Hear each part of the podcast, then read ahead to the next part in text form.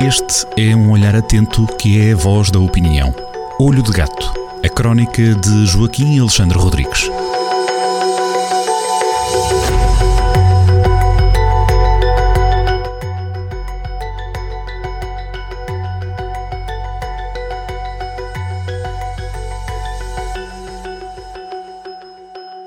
Sejam muito bem-vindos a mais uma crónica assinada por Joaquim Alexandre Rodrigues na Rádio Jornal do Centro. Crónica de Olho de Gato chega à rádio todas as sextas-feiras com repetição ao fim de semana e, claro, sempre disponível nas nossas plataformas. Que hoje, Joaquim, a internet é muito vasta e hoje vamos falar sobre barbaridades, não é?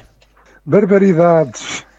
Estamos no tempo dos bárbaros, mais uma vez. Não é, no, não é nada de novo acontece a todas as civilizações. Chega a certa altura que ficam cansadas, ficam com astenia, aquele cansaço geral que já não se resolve com vitamina nenhuma, e, fica tudo à espera de haver uma ruptura qualquer, eh, um oxigênio qualquer, há de vir um oxigênio qualquer eh, de qualquer lado para renovar a atmosfera que está com ar pesado. Eh, um dos poemas mais conhecidos e mais belos que descreve este clima, este clima que é cíclico e que, e que, pertence a todas as culturas, a todas as civilizações, a todos os impérios, é o poema chamado À Espera dos Bárbaros, de Constantinos Cavafis. Existe, existem duas versões uh, traduzidas diretamente do grego para, para português, muito interessantes, eh, uma muito conhecida de Jorge de Sena e outra entre nós não tão conhecida, mas também igualmente muito bela, de José Paulo Paes. Eu digo versões e não digo traduções porque a poesia tem, tem um.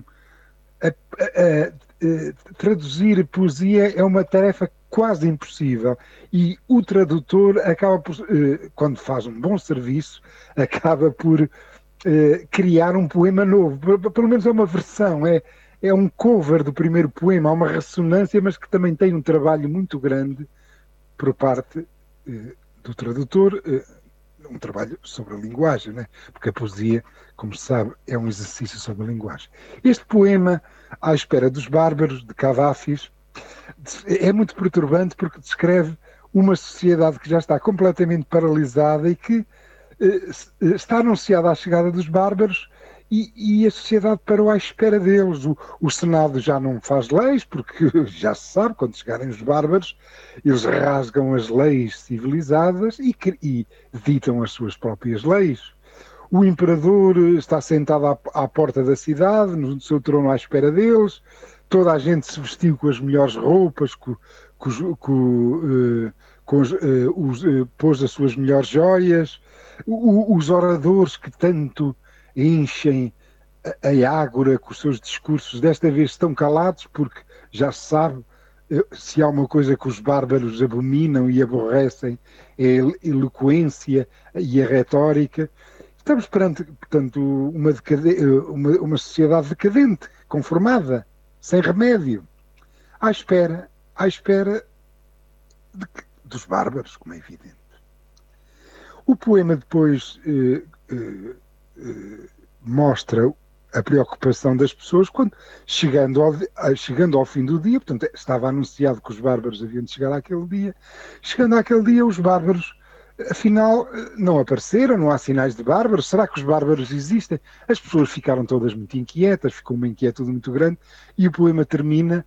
Eu aqui vou usar o, mesmo a tradução de Jorge de Sena, termina desta seguinte forma, com esta inquietação: E agora?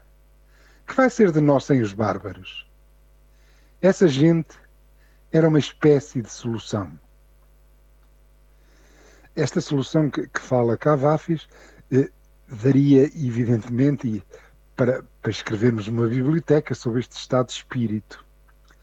Eh, os bárbaros não chegaram àquela cidade grega, mas já chegaram a Portugal. Nós vimos, vimos esta semana sentados à mesa da democracia a, a matraquear com as mãos sapudas nas mesas do Parlamento, a destratar toda a gente, até presidentes da República convidados.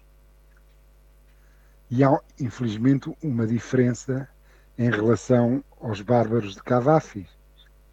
É que os nossos bárbaros não nos trouxeram nenhuma espécie de solução. A crónica desta semana tem, tem outro ponto.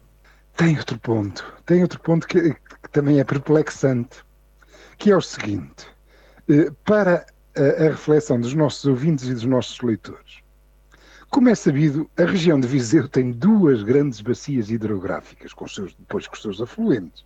Mas essas bacias hidrográficas são o Voga e o Mondego, mais os seus afluentes. Isto é, na nossa região existe água com fartura para as necessidades domésticas eh, do, do, comércio e, de, e, da indústria. Portanto, não basta fazermos uma barragem eh, com boa capacidade de represamento da água.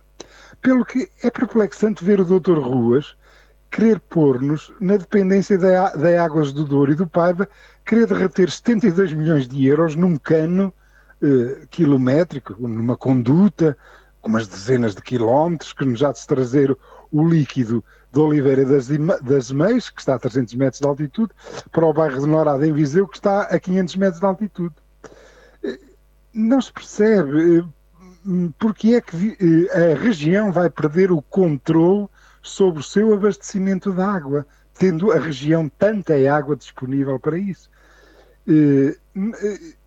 Ultrapassa o meu entendimento.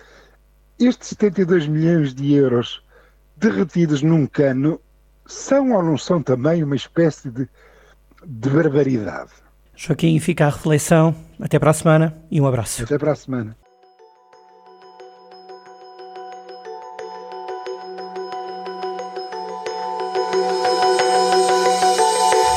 Olho de Gato, a crónica de Joaquim Alexandre Rodrigues, na rádio às sextas-feiras, com repetição nas manhãs de domingo e sempre no digital em jornaldocentro.pt.